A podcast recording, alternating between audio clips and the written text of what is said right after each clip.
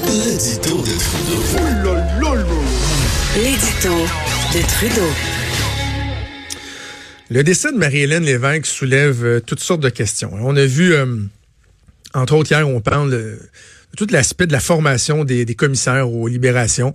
On a vu que le Parti libéral du Canada est venu vraiment politiser euh, ce process-là qui est incroyablement sensible, qu'on a mis de côté tous les gens à peu près compétents qui étaient là, avec des nouvelles personnes qui ont à peu près pas d'expérience, à peu près pas de formation et qui, de surcroît, ne sont plus nommés par euh, des gens de la commission, des gens du milieu. Non, non, non, non, non. Euh, l'entrevue ultime, elle se fait avec le conseil privé, toi, le ministère du premier ministre.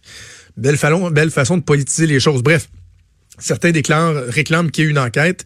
Euh, espérons effectivement qu'on va faire la lumière et qu'on pourra apporter des, des, des modifications. Mais on doit aller plus loin aussi. Certaines personnes posent carrément la question sur nos critères pour euh, octroyer des libérations à nos détenus. Et là, dans le journal ce matin, on apprend qu'au Québec, dans les dernières années, on est de plus en plus lousse en la matière. Le nombre de détenus fédéraux au Québec qui ont obtenu une semi-liberté a bondi de près de 10% dans les cinq dernières années. Ça, euh, la semi-liberté, c'est ce que M. Stachot-Galézé avait, la semi-liberté. Pour ce qui est des libérations conditionnelles totales acceptées, ben là, on parle d'une hausse de 11% au cours des dernières années, au cours des cinq dernières années. Et il y a à peu près juste au Québec qu'on a ce genre de libération-là. Ce genre de chiffre-là. Alors, oui, il faut se poser la question là-dessus, mais allons un peu plus loin, si vous voulez bien. Parlons des peines tout court qu'on va donner à des criminels, à des meurtriers.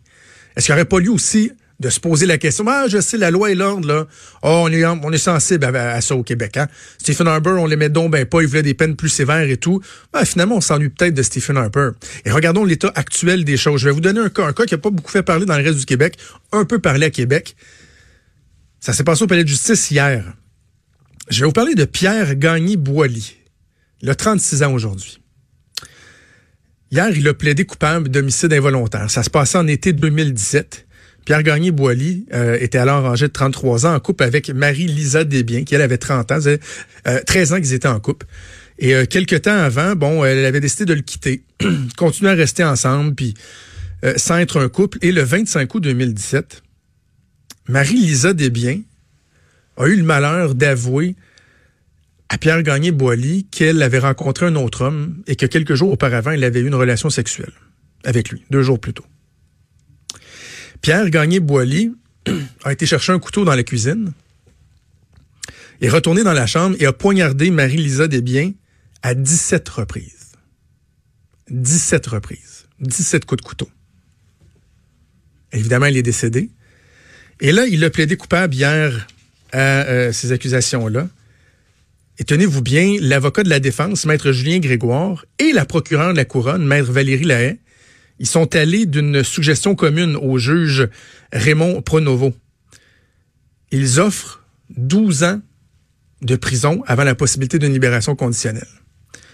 Comme Gagné Boilly a déjà fait trois ans, ça voudrait dire que dans d'ici neuf ans, il serait euh, éligible à une libération conditionnelle. Pour avoir tué lâchement son ex-conjoint qui a eu le malheur de le laisser et d'avoir une relation sexuelle avec un autre homme, il obtient 12 ans, c'est la suggestion, là. on verra si le juge va l'entériner, il obtiendrait 12 ans de prison pour 17 coups de couteau. C'est même pas une année par coup de couteau. Le gars est rentré dans une chambre et à 17 reprises a poignardé son ex-conjointe. 1, 2, 3, 4, 5, 6, 7, 8, 9, 10, 11, 12, 13, 14, 15, 16, 17. 17 coups de couteau.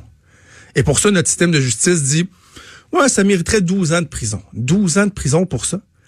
Et après ça, on va se poser des questions à savoir, ah, ben là, les libérations conditionnelles, non, est-ce qu'on peut aussi regarder ailleurs, regarder avec quel laxisme on traite ces situations-là? Il va falloir se poser la question un jour, qui veut-on protéger au Québec? Est-ce qu'on veut protéger les criminels et les tueurs en disant, ah, ben, vous savez, c'est un épisode, hein, Monsieur euh, Gagné-Boily, là, lui, il a dit, il, a déclaré au policier qu'il avait pogné les nerfs. Ah oui, pogné les nerfs. Tuer quelqu'un avec 17 coups de couteau, le résultat d'avoir pogné les nerfs. Et ça, ça lui vaudrait seulement 12 ans de prison. Faudra se la poser la question. Qui veut-on protéger? Les criminels et les tueurs ou les victimes et la société? Un jour, ce débat-là, faudra l'avoir.